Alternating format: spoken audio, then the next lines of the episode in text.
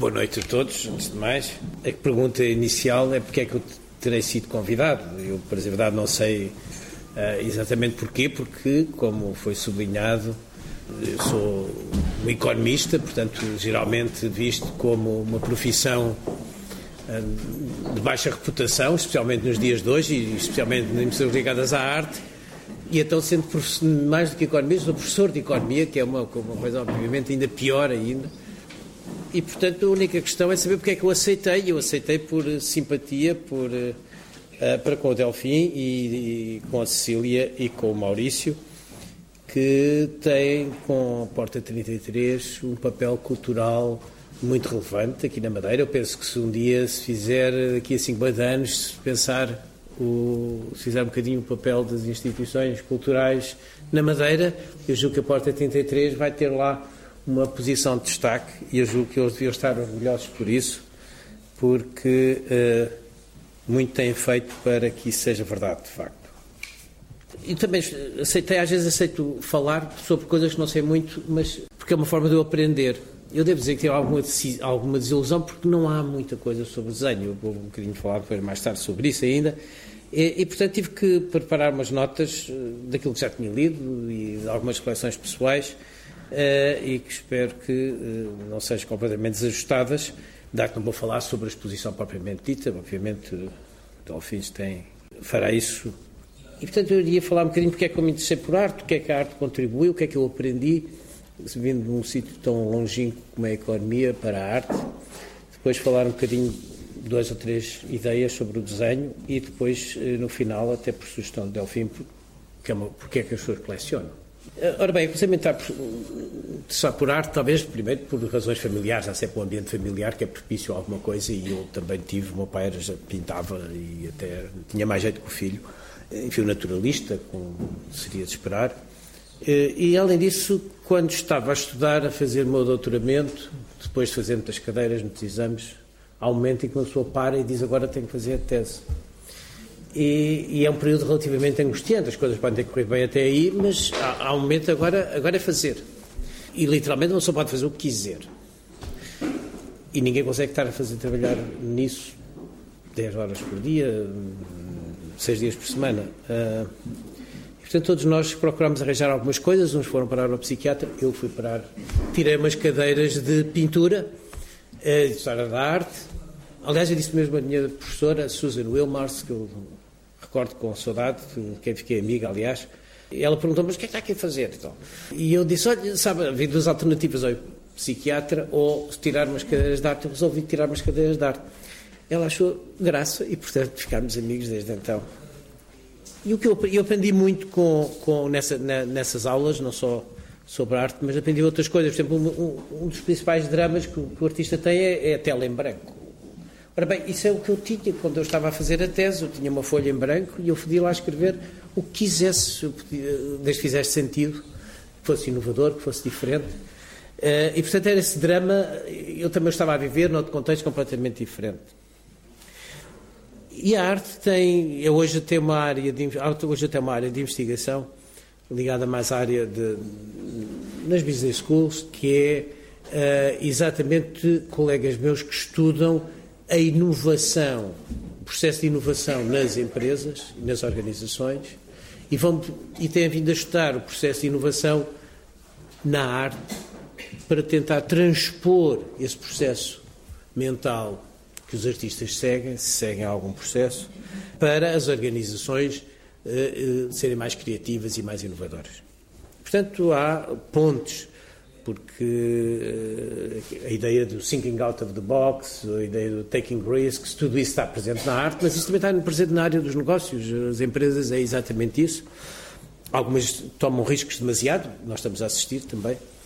A minha professora, a Susan, insistia muito que tudo o que fazemos num dado momento tem toda a nossa vida nela. Ela dizia, sei lá, um quadro abstrato, expressionista, podia literalmente ser feito em meia hora, mas ela dizia, nunca digam quanto tempo é que demorou este quadro a fazer, nunca digam que foi meia hora, é a vossa vida toda, porque está lá tudo o que vocês aprenderam, e isso é um pouco também foi com a, com a minha dissertação, quer dizer, aquilo era o culminar de um processo que tinha tido muitos e muitos anos, e também tinha toda a minha vida. Aliás, citei a, a minha professora de arte na, na, introdução à minha tese, exatamente nesse aspecto. Outro aspecto interessante que eu penso que é, enfim, é uma ideia comum, que é a história não se repete, e isso é verdade, mas repetem-se são as perguntas, e as perguntas Bom, as perguntas mais fundamentais é sempre de onde, de onde viemos, para onde vamos, quem somos. Mas, a um nível mais, eh, talvez não tão abstrato, as perguntas na arte, tal como na economia, também são sempre as mesmas. Eh, as respostas é que são diferentes. E isso é verdade da crise atual. Toda a gente acha que a crise atual, até porque é a última, e a última é sempre a mais importante, portanto acha que esta é a crise. E andam a procurar comparações com 1929, 1987, 1990, com o Japão. Embora toda a gente acredite que a história não se repete, a verdade é que vamos hoje buscar à história alguns ensinamentos para o que estamos a fazer, exatamente porque as perguntas são um bocadinho sempre as mesmas, as respostas é que vão sendo diferentes. E essa novidade, que nem sempre é muito verdadeira na história, uma delas é o escândalo. O escândalo é uma forma de ser, de se tornar novo, mas o escândalo é datado do ponto de vista da história. Por exemplo, Manet, Manet foi talvez o meu pintor que eu, que eu iniciei, foi ele que, que eu mais me interessei e acho que comecei bem, me diga-se passagem.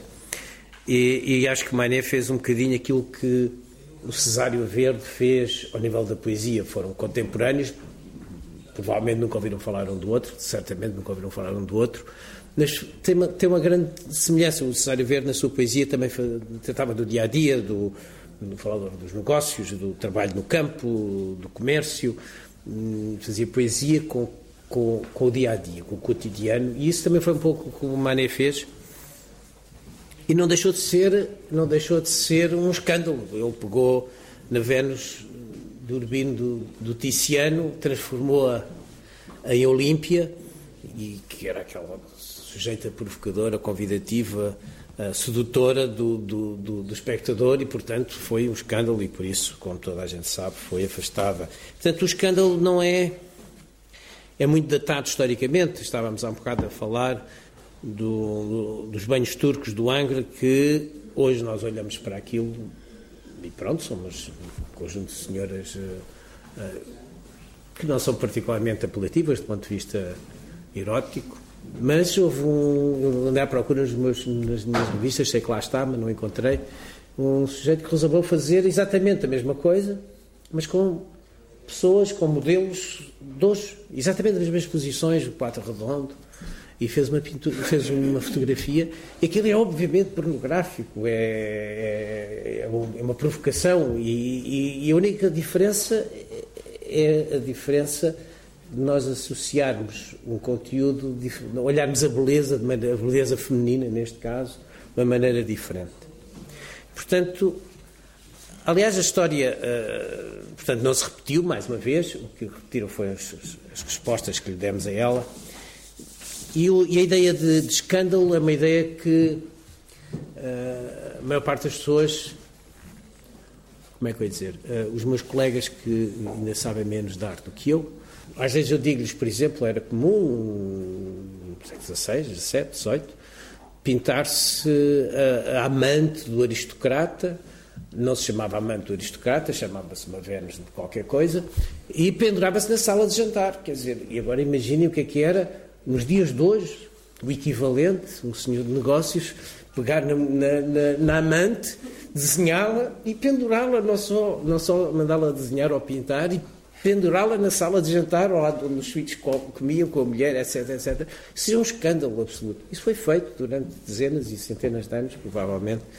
E, portanto, quando nós depois olhamos para a fonte do Duchamp ou com, para o Peace Christ do, do Serrano, talvez não seja tão escandaloso assim, talvez já tenha havido outros escândalos muito anteriores e que, se nós interpretarmos aos olhos de hoje, também são escandalosos. Mas a pintura também me ensinou outra coisa. As minhas aulas de pintura, eu percebi, pelo menos do meu ponto de vista, que eu não conseguiria ter percebido ou eh, apreciado a arte sem ter tentado. Quer dizer, o facto de eu tive, tentar desenhar, tentar pintar, foi muito importante perceber que uma determinada pincelada mais ousada é muito difícil de fazer. Mesmo um borrão, para que fique algo de interessante, dá um trabalho. O acaso é uma coisa que dá. Ter a sorte de fazer determinada coisa dá um trabalhão enorme. E, portanto, eu penso que foi muito. Foi uma, uma boa decisão. Uh, e, e, foi interessante porque me permitiu, de facto, o facto de ter tentado, me, dou mais valor, às vezes, a um simples risco, a um simples. Uh, ou, até mesmo com um quadro monocromático, que nunca é exatamente monocromático. Ensinou-me também a apreciar os trabalhos abstratos. Uh, e aqui julgo que há uma relação muito grande com outras, com outras áreas. Por exemplo, a matemática, eu costumo dizer que a matemática é uma linguagem. Como é o inglês e como é o português. Exatamente a mesma coisa. Uma linguagem mais pobre. Ninguém escrevia os maias em matemática, enfim, há umas gracinhas que se fazem em matemática, uns poemas, mas isso não, não é, quer dizer, não é comum, ninguém consegue escrever os maias em matemática.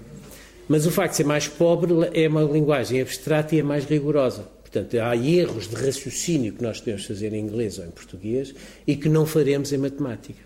Mas é uma linguagem.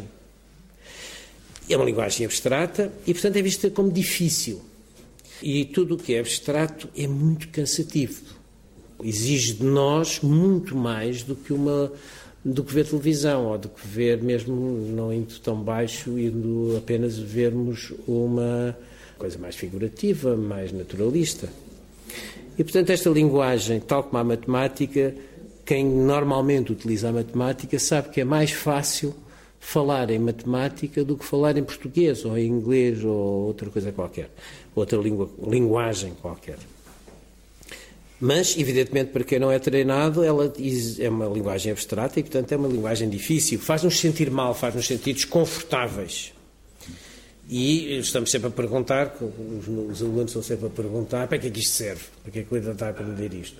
Ou porque é, de facto, útil. E a matemática é um pouco também como a arte. A arte, a maior parte das pessoas pergunta para que é que eu quero isto, para que é que isto serve? E, e de facto, porque eh, é, é, a exigência do, do, de um quadro abstrato ou de uma da abstração é, é, muito mais elevada do ponto de vista do espectador, que aliás perde um bocado a, a sua posição de simples espectador para ser muito mais do que isso. E, nesse sentido, isso é o mesmo que se passa com a matemática, o mesmo se passa com a arte uh, figurativa. E julgo que qualquer conversa de café, ao fim de, se nós falamos de arte contemporânea ou dos últimos 100 anos, pessoas menos habituadas ao convívio com a arte, algumas pessoas até educadas, mas que não estão familiarizadas, é sempre algo que exalta os ânimos e, e as pessoas reagem violentamente. Eu sempre me intrigou porque é que as pessoas reagiam tão violentamente, porque não reagem da mesma maneira, façam um quadro figurativo que possam não gostar. Mas em relação à arte uh, uh, dos últimos 100 anos, e certamente em relação à arte contemporânea, uh, os ânimos exaltam-se muito facilmente. Eu vi uma vez um artigo, um, aqui já há uns anos, uma coisinha do Ortega Gasset que eu achei extremamente interessante e que eu trouxe aqui para ler alto um bocadinho. A nova arte, pelo contrário, tem as massas contra si e tê-las há sempre. É impopular por essência. Mais ainda, é antipopular. O que caracteriza a nova arte, isto é um texto de 1920 e qualquer coisa, a desumanização da arte, o que caracteriza a nova arte, do ponto de vista sociológico, é dividir o público em duas classes de homens. O que a percebem e os que não a percebem. Isso implica que uns possuem um órgão de compreensão que é, portanto, negado aos outros que são duas variedades distintas da espécie humana. A nova arte, como se vê, não é para toda a gente como a romântica. Dirige-se sim à partida a uma minoria especialmente dotada.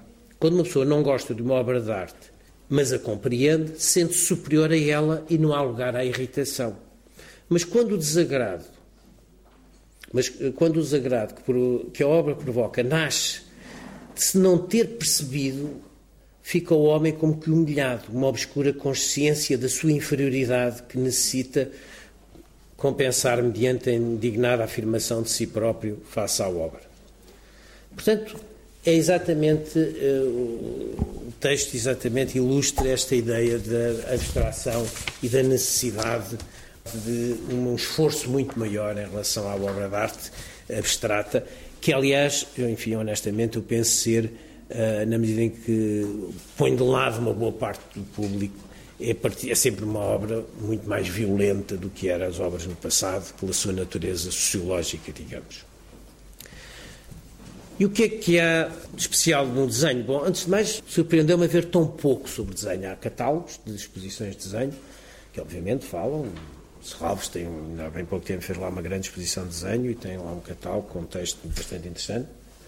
Mas enquanto nós encontramos histórias da arquitetura, da escultura, da pintura, história da pintura não sei onde, história da pintura de um determinado período, não há nada desse tipo equivalente sobre desenho. Encontrei, tinha lá em casa o livro do Pedro Paixão, que saiu há pouco tempo, no princípio do ano. O desenho, a transparência dos, uh, transparência dos signos, mas é um bocadinho filosófico, é um bocadinho a etimologia do desenho da palavra.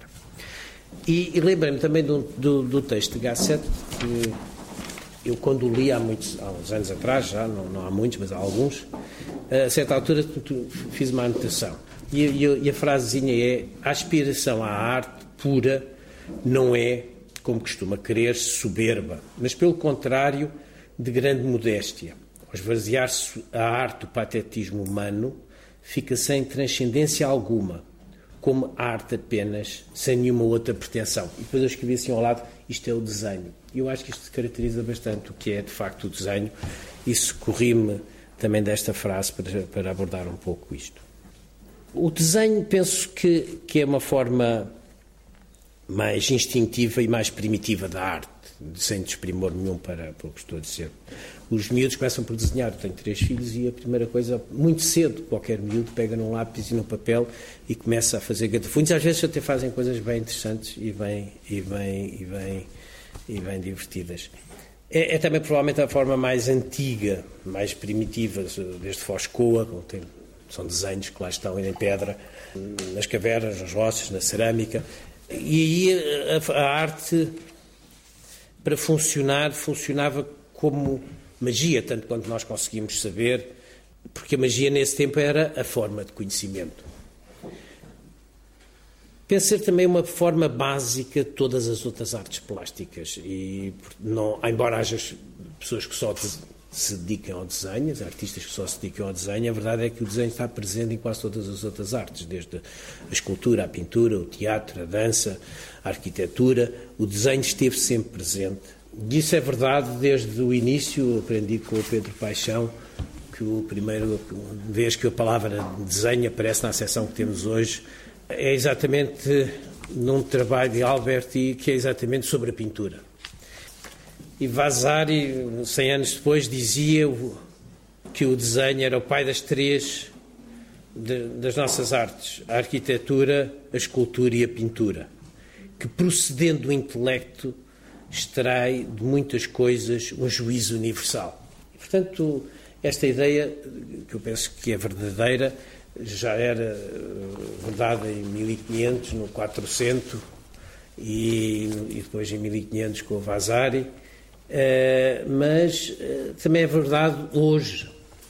Vou ter para aqui uma, uma, entrevista, uma entrevista não, um diálogo entre o, o Bryce Marden e o, e o Chris O'Philly, exatamente em que o, o dizia drawing is always ahead of the process. For me, drawing is first out of the trenches. Isso é exatamente a ideia de vazar e trazer alguma coisa do, do intelecto. Ele continua para a frente e diz: So finally I just took out all these drawings and spread them around in the studio and I kept trying to make some kind of painting. Portanto, a ideia de que o desenho é primordial em relação a muitas das outras artes. Acho que também há uma, uma, um aspecto especial do desenho, é que no desenho há outsourcing ou seja, na pintura, na escultura, uma boa parte da pintura e da escultura não é feita pelo próprio artista. Portanto, tem ajudantes, tem adjuntos, tem o sujeito que há de fazer a peça em bronze, o que for, que não é o próprio. No desenho é o próprio artista que é, é, é, é, a cristalização do gesto do artista. Quem assina é exatamente o próprio autor quem a faz, no sentido material do termo. Penso também é talvez forma menos, que foi menos afetada do, pela fotografia, digamos. A pintura foi, obviamente, transformou-se radicalmente com o surgimento da fotografia. Penso que o desenho menos teve uma evolução diferente, evidentemente que evoluiu, e hoje o desenho é diferente do que era há 100 anos atrás, ou há 200, mas de qualquer forma foi aquele que teve provavelmente uma, um choque menor e que foi menos influenciado por este fenómeno da, da fotografia. Penso também que, em certo sentido, embora isto aí já seja um bocadinho menos claro, que também seja tenha sido menos, digamos, afetada pelo pós-modernismo. O pós-modernismo é muito um antimodernismo, um quebrar das barreiras entre as várias áreas, e hoje nós temos dificuldade em saber o que é, que é uma escultura, o que é, que é uma pintura, e apesar de tudo nós vamos sabendo o que é que é um desenho. É evidente que há contra-exemplos. Sei lá, Helena Almeida já, é, já tem, um, já tem um, uma, uma, terceira dimensão, e, e muitos desenhos aqui e têm terceira dimensão, são pequenas construções, por exemplo. Mas apesar de tudo, a, a maior parte do desenho ainda é desenho, não, não foi tão digamos, tão, tão as, as, existe uma certa barreira em relação às, outros, às, outras, às outras formas de expressão. E, portanto, neste sentido, também foi menos tocado pela tecnologia. A fotografia foi, evoluiu muito, a pintura evoluiu muito, os materiais, tudo isso, os novos materiais, os novos meios, uh, uh, os processos tecnológicos o desenho ainda é muito o papel em branco e um lápis ou um pincel ou o que for. E, portanto, não, é, não foi, foi muito menos tocado pela tecnologia do que a maior parte das outras uh, formas de expressão e as formas de, de, expressão da arte. Muito rapidamente, para não demorar mais, e passar aqui assim ao tema que me tinha pedido para eu falar e que afinal ainda não falei, porque é que as pessoas uh, colecionam? Depois, é verdade, não sei porque é que as pessoas colecionam eu devo dizer que nunca encontrei ninguém que não colecionasse alguma coisa, no sentido de juntar coisas com alguma lógica. E nesse sentido é uma coleção. Mesmo as pessoas mais desprendidas, não conheço ninguém que não tenha alguma forma de coleção. Porquê é que as pessoas colecionam? Todo, já toda, acho que toda a gente coleciona. Em alguns casos pode ser uma forma de snobismo, mas isso não explica muito. Pode explicar porque é que o senhor o, o, o João, o Francisco ou o Manel colecionam, mas não vai explicar como o cenobismo essa é uma forma de imitação para se pertencer a um determinado grupo fechado. Isso é uma forma de imitação, então, e que é, como é que se explica o, o que começou por ser imitado? Eh, não pode ser esse o fenómeno do cenobismo para explicar, portanto, podemos explicar com o cenobismo algum caso particular, não podemos explicar o fenómeno global.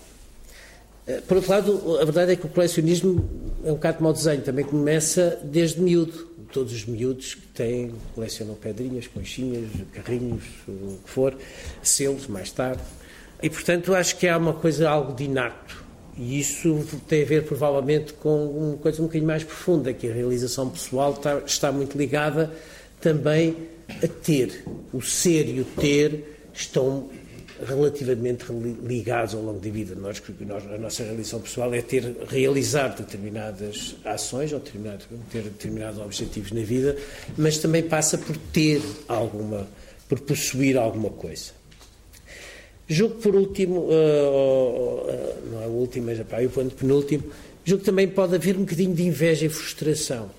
Eu julgo que os colecionadores muitas vezes têm em relação ao, ao artista aquela ideia que, de que eu gostaria de também ter sido e afinal não fui. E isso, e portanto, e as pessoas levam-as a adquirir um quadro porque misturando o tal o ser com o ter, ou seja, eu comprando o quadro sou. Não é verdade. O quadro, quando eu compro um quadro do Matisse, ele continua a ser, ele pode ser meu, mas ele continua a ser o quadro do Matisse e, portanto, infelizmente, é uma satisfação vã de um, de um desejo insatisfeito. A coleção, enfim, é um sonho em linguagem freudiana. A arte também pode ser uma forma de investimento. Há quem invista porque gosta, mas há quem invista sem gostar. Por simplesmente há fundos de investimento em arte. E uma só pode comprar participações e nem sabe em que, ou nem tem precisa de saber em que obras em que foram adquiridas naquele fundo, alguém a tomar conta daquilo, e é uma forma de investimento legítima, ainda bem que é assim, que há pessoas que estejam dispostas a fazer isso, porque é, certamente que isso só pode ajudar um bocado a arte e os artistas, e portanto também a produção de arte. Neste caso, que aqui temos, temos uma coleção institucional, e, portanto, não digo que a motivação e investimento não possa ter estado presente, mas certamente não foi a motivação primordial, porque certamente uh, as disponibilidades financeiras aplicadas ao core business da empresa certamente podiam dar muito mais rendimento do que estar a investir em arte. E, portanto, eu vejo muito mais como uma forma de responsabilidade, de responsabilidade social do ponto de vista da empresa, enfim, no fundo, uma retribuição à maneira que acolheu a empresa com guia de hospitalidade. Eu julgo que eu tinha aqui um pequeno, uma pequena frase do Duchamp, não podia deixar de citar o Duchamp. E dizia o Duchamp numa entrevista: ajudar os artistas era uma virtude para as pessoas ricas, era um conceito monárquico. Em todos os períodos, antes da democracia, isto foi feito, de proteger os pintores, as artes, etc. Ora bem, o mundo de hoje, eh, o mundo de hoje é os, os aristocratas são as empresas. E, portanto, eh, as empresas realmente tomaram lugar também neste, neste, neste, neste domínio de ter o seu conceito aristocrata, vejo que é importante e o que é de louvar e de agradecer.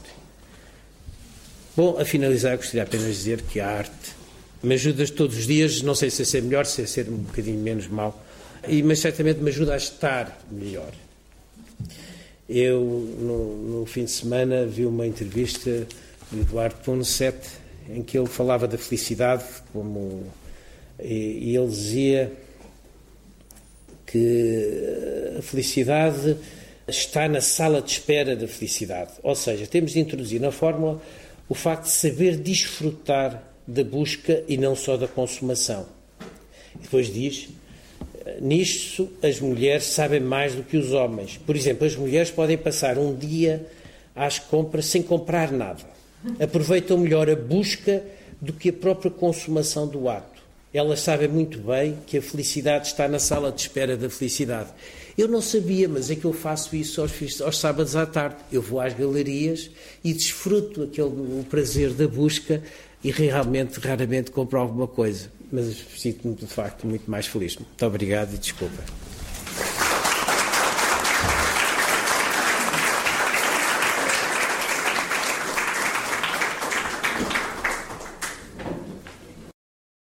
Fiquei muito surpreendido quando, quando o, muito favoravelmente surpreendido quando uh, o, o, Maurício e a Cecília me contaram que tinham em conversações com uh, uh, Madeira Corporate Services tinham eh, chegado a este acordo para ter em exposição e em depósito os, os desenhos da coleção, porque é evidente que é uma, uma função, como, como disse Luís Campos Cunha, uma função da responsabilidade social das empresas que nós muito raramente em Portugal vemos. São as empresas que constituem um património no campo da arte, algumas constituem, mas ter essa noção clara de que a sua responsabilidade social é transformar esse património num bem de usufruto público e, portanto, põe à disposição das pessoas trazendo para isso know-how especializado. E realmente eu tive aqui o prazer de ver três exposições da coleção, aqui na, aqui na Porta 33, comissariadas pelo Adriano Pedrosa, que eu tenho muita pena que não esteja cá desta vez para ver a, a exposição, espero que ele ainda, ainda a consiga ver em alguma ocasião, uh, e que é o curador que foi colaborante na reunião destes trabalhos e que, de uma forma muito, muito profissional e muito competente, fez as outras exposições da, da coleção. Claro que eu um, uh, é, o facto de ter de ter visto essas três exposições dificultou-me imenso a minha tarefa. A minha primeira dificuldade foi como é que eu vou fazer uma exposição da coleção que tenha uma identidade que não seja uh, aquela que o Luís Augusto muito bem, que o Luís Augusto, que o Adriano Pedrosa muito bem construiu nas três exposições que aqui fez. E portanto a minha tarefa foi não foi não foi um, uma tarefa que que eu tivesse eh, tomado de ânimo leve porque sabia que não, não, era, não era fácil. Ela tornou-se tornou mais fácil à medida que eu fui ver a coleção e, e a, a, dimensão da coleção da MCS. Eh, eu não, não, não queria começar a falar só da exposição sem antes continuar a conversa que tive aqui há uns meses, em fevereiro, acho que foi em fevereiro, eh, quando cá vim a última vez à, Madeira lá estou eu a confundir as datas já, é fevereiro, e, e, tive aqui uma conversa exatamente nesta sala, nesta mesa, por ocasião da outra exposição, da exposição que tinha como tema a estranheza, uh, aquele conceito de uncanny, e tive uma conversa com o João Queiroz, uh, com um artista e que tem tido um papel importantíssimo na, no repensamento do desenho, no contexto das artes visuais, ele e o irmão dele, Jorge Queiroz, que tem um trabalho cá embaixo na, na exposição. E, e na, na, altura, no que, no que o, o, João Queiroz disse sobre o desenho, o João Queiroz teve uma, uma intervenção muito interessante. Alguns, algumas das pessoas que aqui estão também cá estavam nessa ocasião e, portanto, provavelmente lembram-se da intervenção de João Queiroz. Teve uma intervenção muito interessante e disse que o, a estranheza era, foi o leitmotiv dele, a estranheza era uma componente indissociável do próprio desenho. E que uh, todo o desenho era estranho. Porque todo o desenho, uh, quando era feito, ele tentava encontrar um ponto de vista que não é o ponto de vista natural sobre as coisas, é um outro ponto de vista. E, portanto, nesse sentido, todo o desenho tem uma desadequação qualquer. Uh, e, ele, como artista, testemunhava essa desadequação no desenho. Uh, dizia que essa era a sua experiência pessoal. Aliás, uma pergunta que lhe foi colocada da assistência, aquilo respondeu que lhe foi colocada da assistência, creio que foi, colocou a pergunta, não foi? Sim. Sobre, sobre, uh, sobre a estranheza do próprio artista face ao seu próprio design. Uh, e ele, uh, evidentemente que essa era a consequência natural do que eu estava a dizer, não é? É que ele é o primeiro, se o desenho for um desenho bem sucedido, se for um desenho que lhe interesse, é porque ele reconhece alguma dessa estranheza no próprio, no, no própria marca gráfica que ele colocou no papel. o Luís Campos Cunha falou, citou a angústia da página em branco, Malarmé e a, e a questão da, da angústia da página em branco. Uh, o, o, a diferença em relação à história do desenho e ao desenho hoje é que hoje, como dizia um historiador de arte que morreu já com muita idade aqui há pouco tempo, é que a diferença é que hoje, ao contrário do que acontecia com Mallarmé, alguém que faça desenho pode uh, explicar a angústia da página em branco de maneira muito fácil, é agarrar na própria página em branco e colocá-la na parede. E isso é um desenho sobre a angústia. E, portanto, a diferença do desenho contemporâneo, do desenho hoje em dia, do desenho que nós temos hoje, é que ele uh, alargou a sua prática para, de uma forma reticular, absorver para dentro de si muitas práticas de inscrição que nós já conhecíamos como desenho, ou já conhecíamos como escrita, ou já conhecíamos como anotação, ou já conhecíamos como gráfico, ou como mapa, ou como esquema, ou como estrutura, mas não conhecíamos como desenho no contexto artístico. E o desenho hoje absorveu todas essas práticas. O desenho tem um grande fascínio para nós todos também, que é o facto de, ao contrário da pintura, Luís Campos tem a sorte de ter tido aulas de pintura, eu não, nunca tive. Sou o típico exemplo do crítico que nunca fez. É? Uh, o, o, o... Eu só tentei. Mas teve aulas, melhor que eu, que nunca tive. Da pintura, portanto, raros de nós, os afortunados que tiveram aulas, tentaram e tentaram fazer, tentaram experimentar, e portanto têm um insight que é o da experiência. Uh, mas somos, somos muito raros, os, os, os, que experimentaram são poucos, uh, que experimentaram pintura ou que experimentaram escultura. Uh, há duas formas artísticas de que nós todos temos uma experiência numa instância qualquer, que é a fotografia e o desenho. Todos nós fazemos fotografias numa ocasião ou noutra, ou fazemos fotografias para casamentos e batizados e aniversários de filhos e reuniões familiares. Portanto, todos nós temos, uma, temos um, alguma ambição de poder, numa imagem, retratar um momento através da fotografia e às vezes até temos um bocadinho mais de ambição. Às vezes até conseguimos fazer umas fotografias um bocadinho mais charuposas, com um bocadinho mais de, de digamos, empenho estético e, uh, que, independentemente do resultado ser de menor ou pior gosto, revelam assim, uma espécie de compulsão artística não é? Na nossa, no nosso uso das máquinas digitais que hoje temos. Uh, o desenho, do, em relação ao desenho, temos a mesma familiaridade. Todos nós já fizemos desenhos. Fizemos desenhos em crianças, mas continuamos a fazer desenhos hoje. Todos nós fazemos desenhos quando estamos ao telefone, em anotações, todos nós fazemos desenhos quando queremos explicar uma ideia e fazemos um esquema para alguém, todos nós desenhamos o percurso uh, quando explicamos como é que alguém vai ter a nossa casa, fazemos um desenho para explicar qual é o caminho. Eh, todos nós utilizamos o desenho de uma forma funcional. E às vezes nem sequer é de uma forma funcional, é de uma forma, é de uma forma decorativa. Não é? Quantas vezes damos por nós, e todos têm essa experiência certamente, ter blocos de apontamentos em casa, e quantas vezes damos por nós a folhear alguma coisa que está nos blocos para trás e encontramos uma, umas decorações florais pelo canto das folhas, não é? Que invadem a página. E que, e que têm, aí têm, não tem uma função comunicacional, tem uma função claramente decorativa. Portanto, estamos a utilizar o desenho de uma forma decorativa muito próxima do que é o desenho, digamos, utilizado pelas artes. E, portanto, com esta proximidade em relação ao desenho que nós temos, o desenho dá-nos uma ilusão, que é uma ilusão muito curiosa, que é a ilusão de que o desenho tem uma ligação direta entre a mão e o cérebro.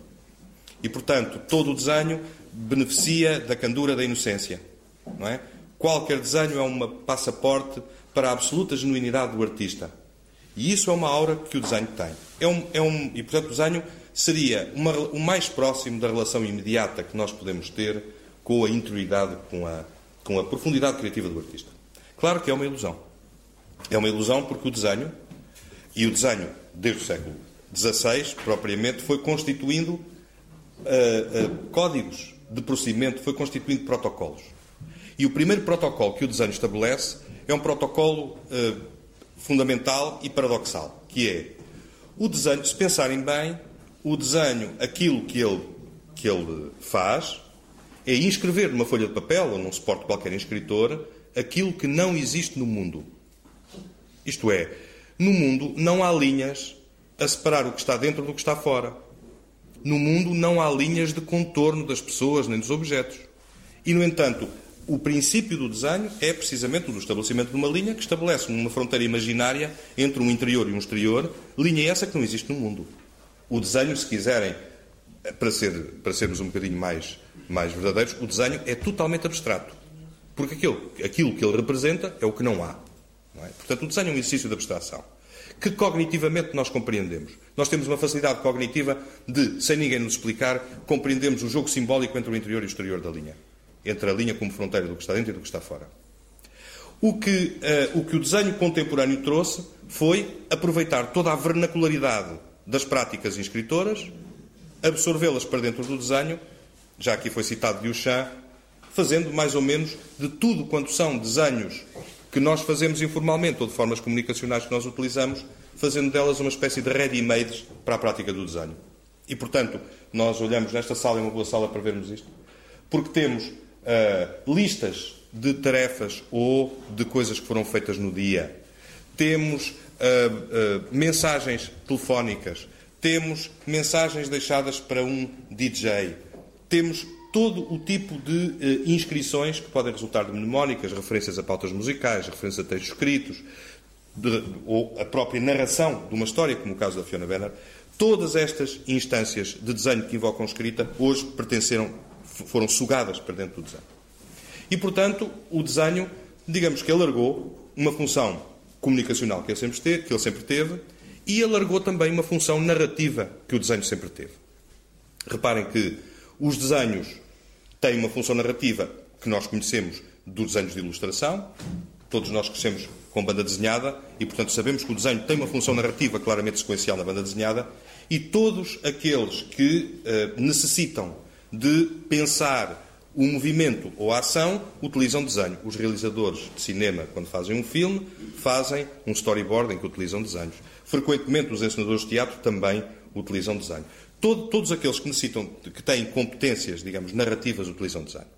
E uh, quando, digamos, para explicar a gênese desta exposição, quando estava a pensar como, qual era o tal ponto de vista difícil que eu podia ter, que fosse diferente dos inteligentes pontos de vista que o Adriano Pedrosa tinha tido sobre a coleção que ele próprio construiu com a Madeira Corporate Services, uh, eu lembrei-me de repente de um filme do Pedro Almodóvar, que é um filme chamado Atame, de 1991, que tinha um, uma cena, que é um episódio.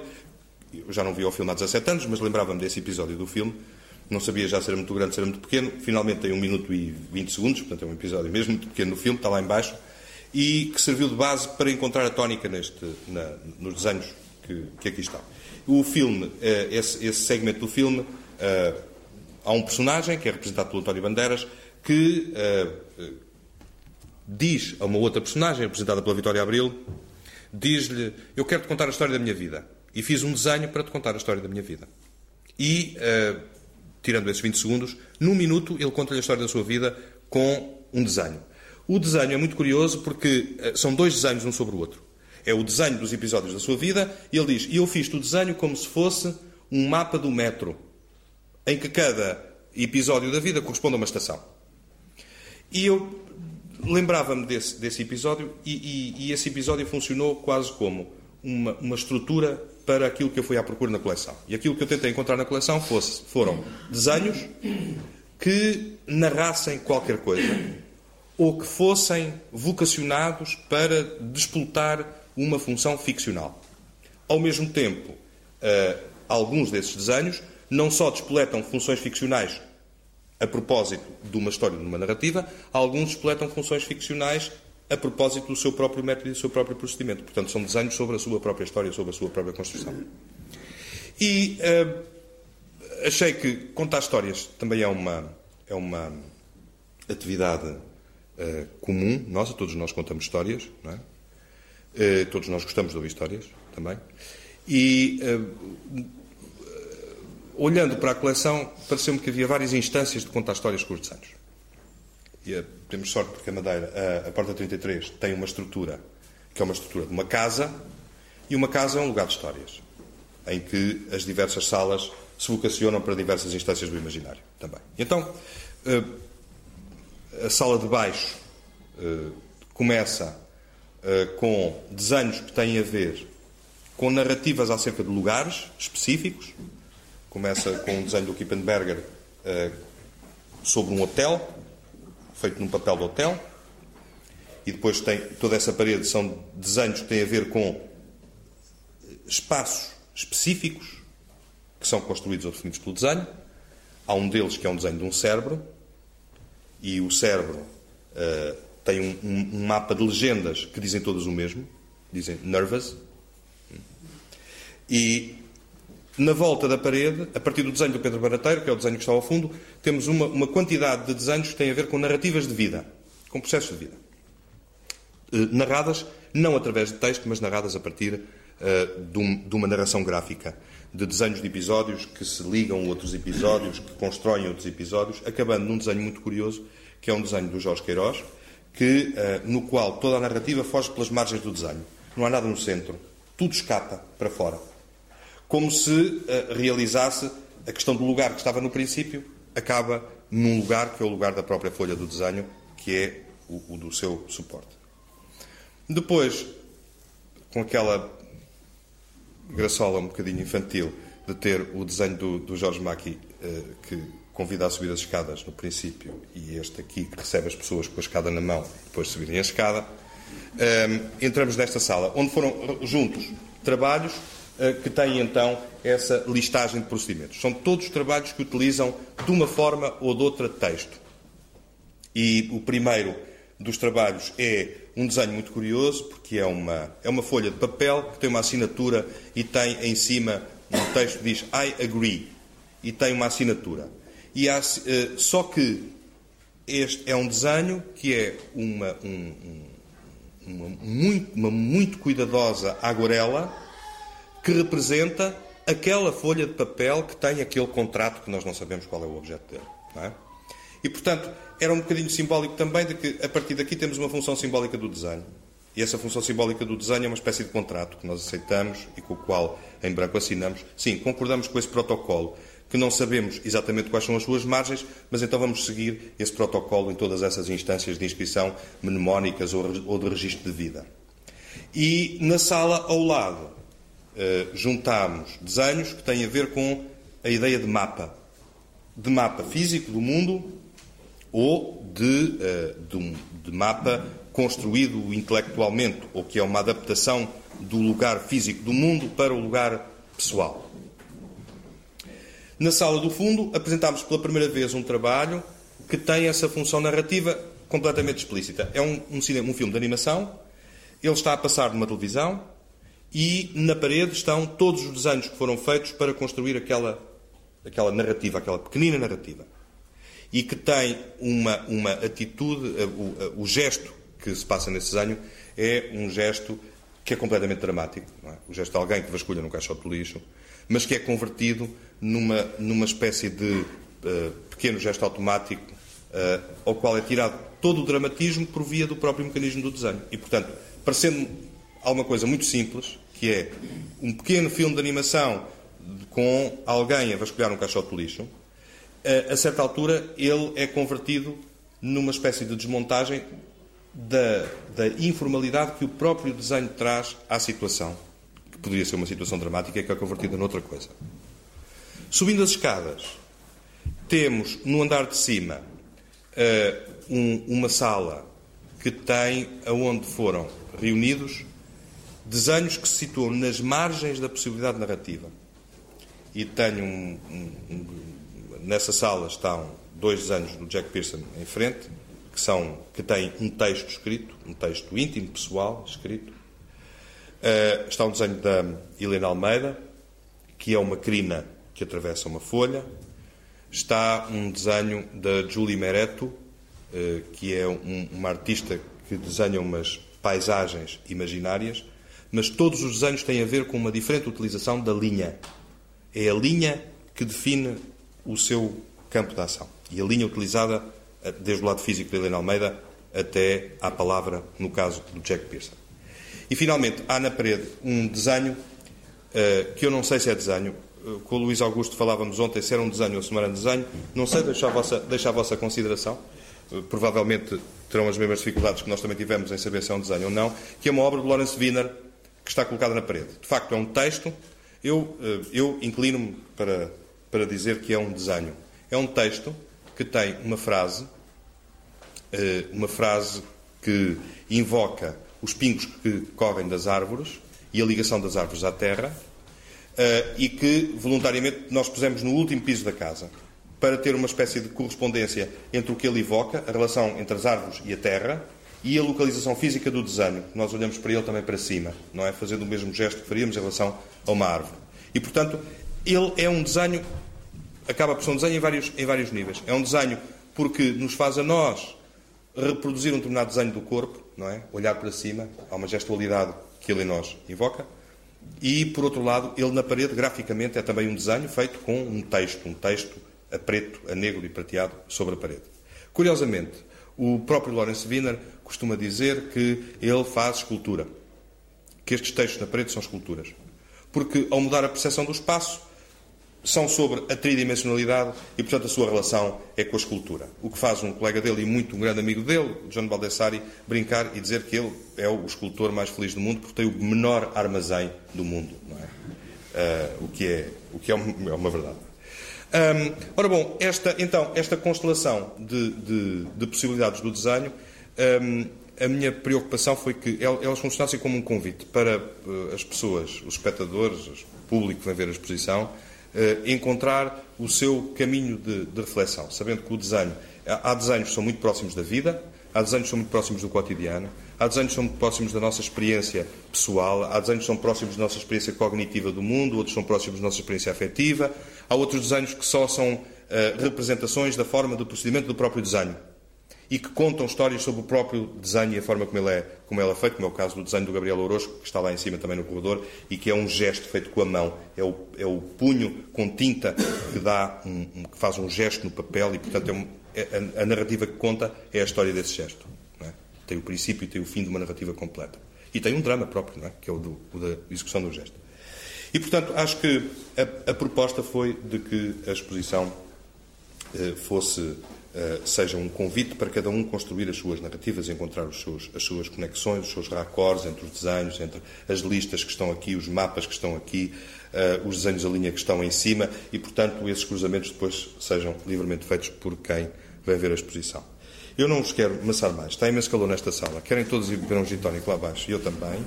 E, uh, mas não queria deixar de, de terminar sem agradecer ainda o, a, a, ao, ao Chopin Hills uh, o facto de ter chegado a acordo com a Porta 33 para esse curso que vamos fazer nos meses de janeiro, uh, fevereiro e março e que partiu de um, de um, digamos, de um outro curso que eu fiz para a Fundação de Serralves em Lisboa e no, Porto.